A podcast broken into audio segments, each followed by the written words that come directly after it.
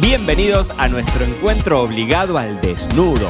Una suerte de diario íntimo de un sommelier, papá, esposo, viajero, disfrutador, empresario y bebedor serial. Yo soy Mariano Braga y hoy el podcast llega en Bragas. Muy bienvenidos a todos a un nuevo episodio de Me lo dijo Braga, el podcast en Braga, viernes 6 de enero. Viernes 6 de enero, estamos arrancando el año, feliz año en esta segunda temporada. Habrán escuchado, ¿no? Escucharon que cambiamos la cortina musical. Si me escuchaste el miércoles hablando de los vinos de Grecia, viste que no tenía voz y te dije el viernes es probable que un poquitito ande, bueno, sigo, sigo hecho pelota.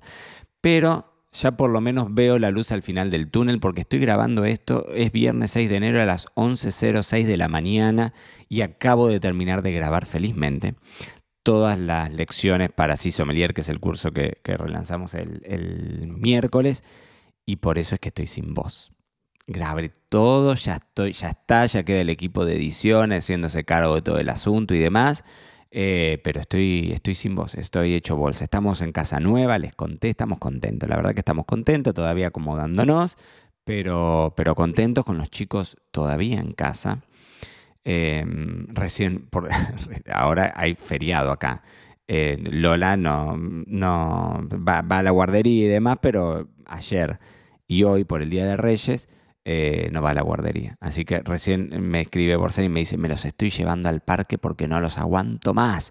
Me dice, yo me vine desde temprano a grabar a la casa vieja que, está, que todavía la, que la tengo que entregar ahora el, domingo y digo, bueno, pero me voy tranquilo que tenía que hacer videos con, con decantadores. Estuve con decantadores, esas cosas que hago solamente para los cursos, con copas y tenía todo un desarrollo grande. Digo, no, no, lo, lo, filmamos, armamos el set tranquilos en, en la casa nueva. Bueno, dicho todo esto, eh, estoy contento porque, porque hoy, después de bastante tiempo, quiero volver a un episodio en Bragas hablando de, negocios o de, estas cuestiones de desarrollo profesional que hemos hablado tanto, porque tengo en mi agendita de notas tantas cosas acumuladas, tantas cosas para contarte, que le voy a tener que meter... Em, que meter pata. Creo que te lo había adelantado el viernes pasado. Digo, y voy a arrancar con eso. De todas las anotaciones que tengo hoy, voy a, voy a arrancar con eso, con esa frase que te dije el viernes pasado que me pareció muy interesante, que es, lo que hiciste para llegar hasta aquí no te llevará hacia allá. Eso me parece buenísimo. Lo que hiciste para llegar hasta aquí no te va a llevar hacia allá.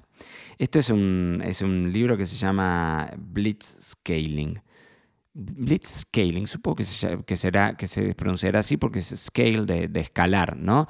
Que es un, es un libro que hace, que, escribió, la verdad que es espectacular el libro, lo terminé de leer hace poquitito, es un libro que escribió el fundador de mm, LinkedIn, que es el mismo que, fundió, que fundó PayPal, eh, Ray, Ray Hoffman, bien digo.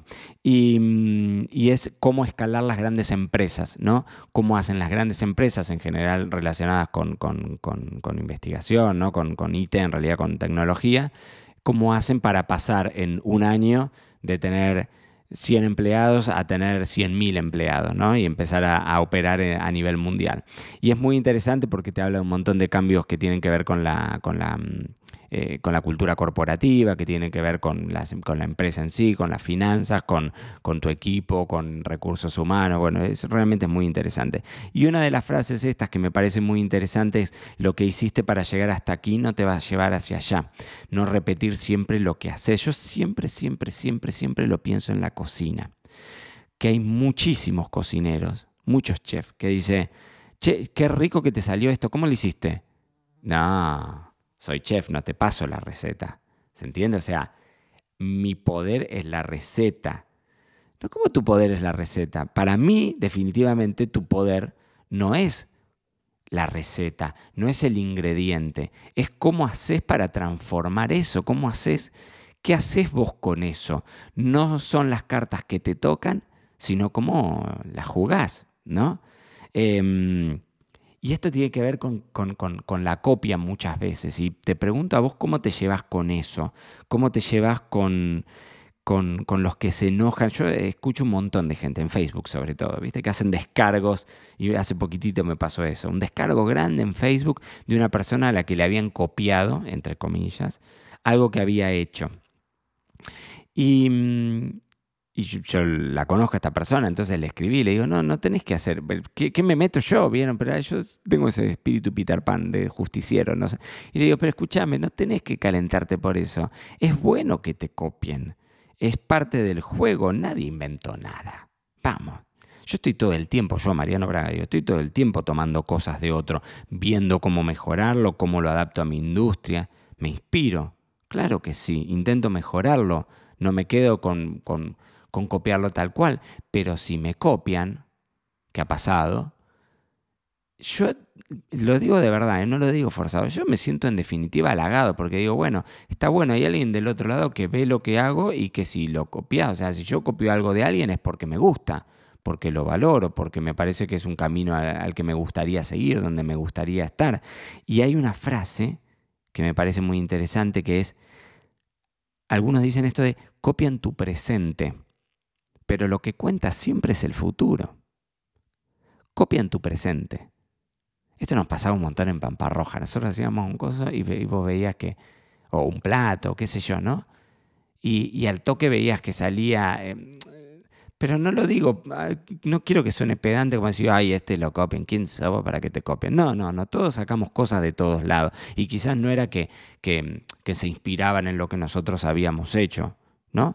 Pero aún así, si alguien se copia en lo tuyo, se copian en tu presente, pero la clave, o sea, lo que cuenta no es eso, sino lo que vos haces con eso.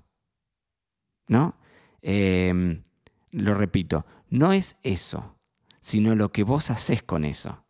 Cómo encarás un proyecto, cómo es tu forma de liderazgo, las ganas que le pones, tu pensamiento, ¿no? Yo vuelvo una y otra vez a esto del, del mindset, de cómo vos llevas adelante. ¿Cuál es el problema de que te copien? Es un... Tiene que ser algo al contrario, tiene que ser algo ah, que, te termine alabando en, algún, en algún caso, ¿no? Y esta misma frase que decía en el libro Blitz, Scaling, que te lo contaba el, viernes pasado, es, eh, parafraseándolo a Hulk, a Hulk, al superhéroe, ¿no? El secreto detrás de nuestro superpoder es que siempre estamos cambiando. Si vos te quedaste con lo que supo ser, moriste. Y la clave de estar en vigencia y de ser eh, top of mind, ¿no? De que la gente piense en vos. Y esto lo pienso todo. A nosotros con la agencia nos pasa un montón cuando trabajamos con clientes que, que la rompieron en su momento pero eso fue un momento y vos tenés que seguir porque la vida va más allá de eso. Hay un montón de casos y esto te sirve y creo que me sirve a mí para contártelo si es que vos trabajás una marca personal, ¿no? A veces uno tiene un, gran golpe de, efecto mediático y decís, no sé, este año me pasó a mí, bueno, mejor como uno de los cinco mejores comunicadores de vino del mundo. Es un golpe mediático grandísimo, ¿no? es el único de habla hispana, es un golpe mediático grandísimo. Ahora, si yo me quedo con eso y lo único que hago es decir, claro, si yo en algún momento, no, no, yo tengo que, ir por más, siempre, porque si me quedo, o sea, yo llegué a que me dieran ese reconocimiento gracias a mover el culo, básicamente. Si yo me quedo sentado viendo cómo eh, eso en algún momento va a caducar, y cuando eso caduca, ya está, ya fue. ¿Cuántos casos hay de bodegas que uno ve y dice, eh, esta bodega fue la que ganó el premio del mejor cabernet del mundo en el 92? ¿Y después de eso qué pasó? ¿Qué más hiciste después de eso? ¿Cuánto cambiaste? El secreto detrás de un superpoder es siempre estar cambiándolo, es siempre estar generando cosas nuevas. Y parte de eso tiene que, ver con que si alguien copia o se inspira afanosamente en vos, o en tu negocio, o en algo que vos hiciste, y le generaste esa inspiración, está buenísimo. Copiaron tu pasado, pero vos tenés que ir para adelante. Y así como generaste una cosa, seguramente tenés la posibilidad de generar un montón, montón, montón más. Y sobre todo, ¿sabes qué? Por, el tiempo que te lleva a vos y por, la, por cuánto uno se embrolla, ¿no? Porque por ahí a veces te enroscas pensando en decir, Oye, este en vez de estar buscando cosas eh, que, nos tiren para adelante, que es lo que siempre vamos, vamos, vamos a, buscar en ese camino. Em, así que, no, esto, ¿cómo encarás tu proyecto? ¿Cómo, ¿Cómo es tu forma de liderazgo? ¿Cómo moldeas esas cosas? Para mí esa es una, una cuestión que, que marca toda la diferencia, porque con todos estos libros, yo la verdad que estoy, eh, eh, uno lee un montón de estas cosas, ¿no? Y vos te das cuenta que ante la misma situación, cada individuo reacciona de forma distinta y cada persona con las mismas herramientas con las que vos partís, tenés resultados completamente distintos. Y en cocina te pasa eso, vos podés tener ingredientes, los mismos ingredientes y alguien te puede hacer una cosa espectacular y otro te hace una catástrofe. Y eso tiene que ver con el expertise de uno, con el conocimiento, con, con, una empresa tiene que ver con la forma de liderazgo, con tu forma de ser, con tu forma de relacionarte con otros, con el pensamiento, con cómo lo encarás al proyecto, con cómo compartís. Y a veces esto también tiene que ver con eso de, eh, si se acuerdan en alguno de los primerísimos episodios de, mm, del podcast, yo te hablaba de un, de un libro que a mí me gustó mucho que se llamaba Who Not How. Who Not How pensar en quién y no en cómo. Cuando a veces tenés esa dicotomía de decir, che, pero yo quiero hacer eso, pero no sé cómo hacerlo, en vez de pensar en cómo hacerlo, pensar quién te puede dar una mano, quién sabe, quién, quién en tu agenda tenés que, le, que, que, te puede, que te pueda con el que te puedes apalancar y que puedes hacer algo que esté bueno. Y, mm, y, muchísimas veces esto tiene que ver, o sea, nuestro camino tiene que ver con rodearte de esa gente, con rodearte de gente con la que vos aprendés, con la que sos completamente abierto. Imagínate en una cocina, vos como cocinero decís, no, este plato me sale a mí solo, y no lo compartís con el resto de tu equipo de cocina. No tenemos la fórmula de la Coca-Cola que sabemos que no la van a copiar. Es decir, en la generosidad de compartir ese conocimiento. Y te lo digo en la cocina, pero si vos sos enólogo, sos abogado, sos médico, seguramente también tenés esta misma situación. En la generosidad de compartir tu conocimiento abiertamente, honestamente, sin pensar en que corres el riesgo de que alguien te copie.